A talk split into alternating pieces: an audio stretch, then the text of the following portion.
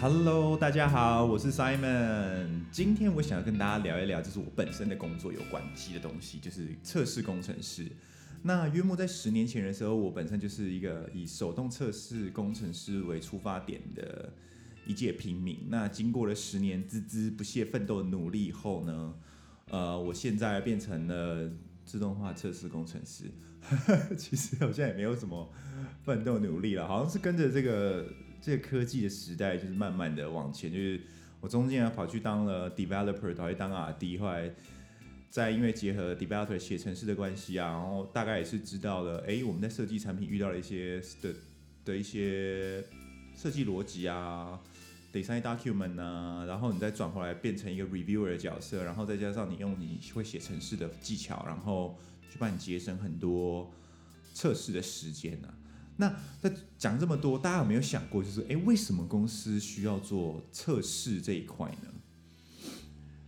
就是哎，为什么我们要 hire 测试工程师？哎，那我让 developer 自己去 on 测试这一块不就好了吗？为什么我们还要再另外请一个单位人，然后花了不少钱，还要等他们测完了才可以 release 这个东西，就是测试？那测试要测试到什么地步呢？我想这跟大家身处的每一间公司的文化和制度啊，和产品啊，可能都有有一些相关。像半导体的测试啊，或者是像呃软体的，比如说 A P P 啊，或者是 Back End 的测试啊，这其实我觉得光是讲到半导体的测试和在 App 上面的，比如什么一期 Life 啊那种测试，这个测试的方法和他们的测试流程应该就相差的蛮多的哦，两方面职能也不一样。那啊，这有点扯远了。我们扯回来原来的地方，为什么我们需要测试？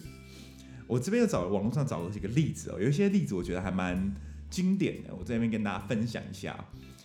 在 NASA 一九九八年的时候呢，他们要发射一个火星探测器号，叫做 Climate Orbiter，他们要送去火星去观察火星的呃气候，还有一些环境等等的一些资讯。他们背负着全人类的希望送上了火星，但一发射上去后，他们就消失在了太空之中。大家一觉得很奇怪，哎，怎么怎么怎么射出去了？结果那个 spacecraft 就这样子在就 lost in space，怎么会这样子？拍谁要秀一下英文呐？因为我我自己做笔记是因为网络上资料是英文，所以我都直接顺顺把英文讲出来，装逼一下。好，后来 NASA 就 New Team 就开始查，哎，为什么为什么这为什么那个？那个太空气会这这个不见呢？后来发现症结点，原来他们忘记在运算的时候把英制单位转换成公制单位了。哎，你好，小哥，我啊一点七五米高。哎，你好，我一百七十五公分高，我们是不是一样呢？哎，我刚是公分和公制，其实都是公制啊。哎，我举错例子了，拍谁？对，就是。基本的这样子的一个，你知道，就是一个英制和公制的转位，他们忘记转换了，就变成一个灾难。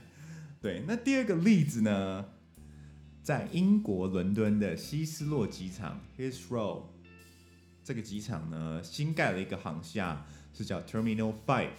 那这个航厦呢，花了大概四点三 billion 的英镑，哦，那真的是蛮还蛮多钱的哎。新的航厦叫做 Terminal Five。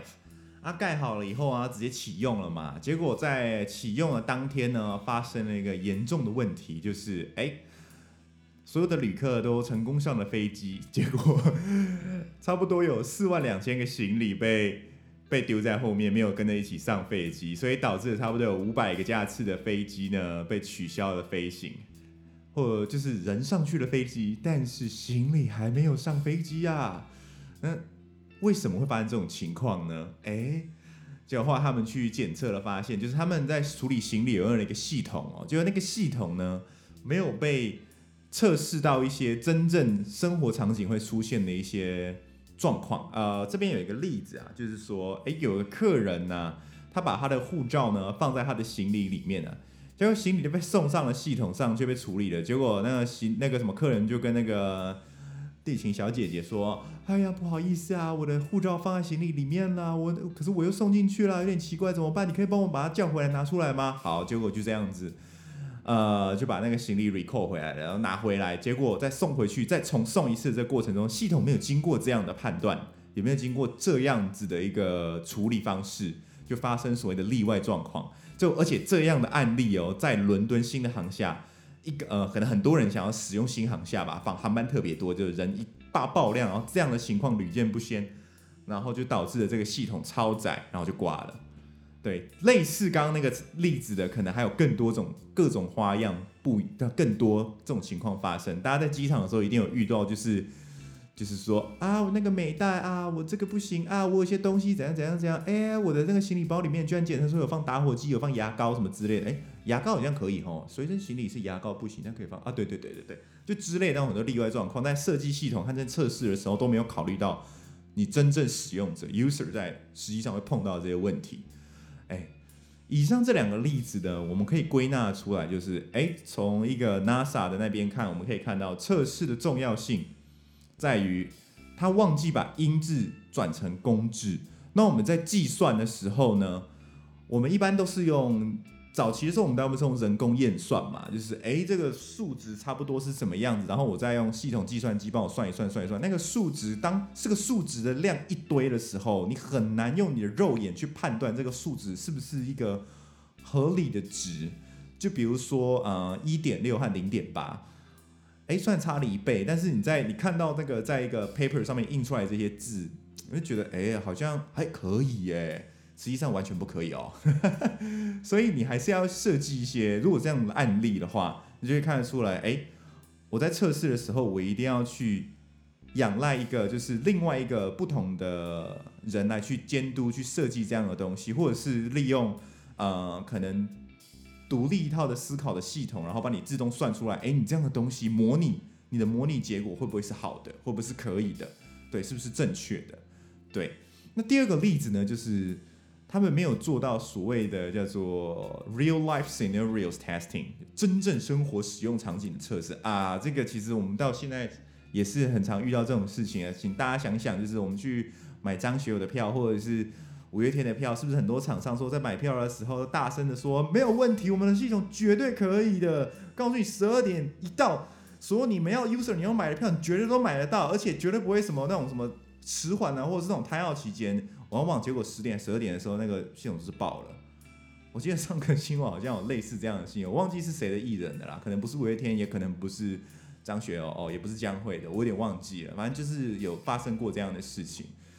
那所以这个其实这件事情大家不是没有意识到哦，而是这个事情要做到是其实真的蛮难的。就比如说拿个手机好了，我手机要怎么操作，千百种的人。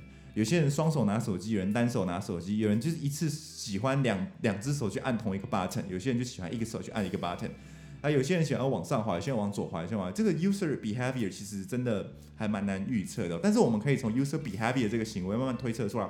现在有一个测试技术叫做呃 behavior driven development，就是从使用者行为去出发作为一个设计的方向。我们这有时间可以继续探讨这件事情。那从这两个事情，我们就可以看得出来，就是说，哎，测试其实是一个蛮重要的事情哦。而且在第一个例子中哦，第一个例子的那一个太空探测器，它是指 one hundred and twenty five million 美金的一个超高单价的一个东西，他就这样子，只是因为小小的一个简单的失误，他就这样，那个钱就全部烧完了，就没了。其实损失很惨重啊！第二个我就不用讲了啦。如果这件事发生在台湾的话，我估计交通部长可能都要下台了。对啊，这其实是一个很很蛮严重的事情。就是，哎，机场是归交通部长管吗？哎，拍谁？我不太知道。不过我觉得大概应该就是测试的重要，你越早发现问题，你后面解决这个问题的事情所付出的代价越小。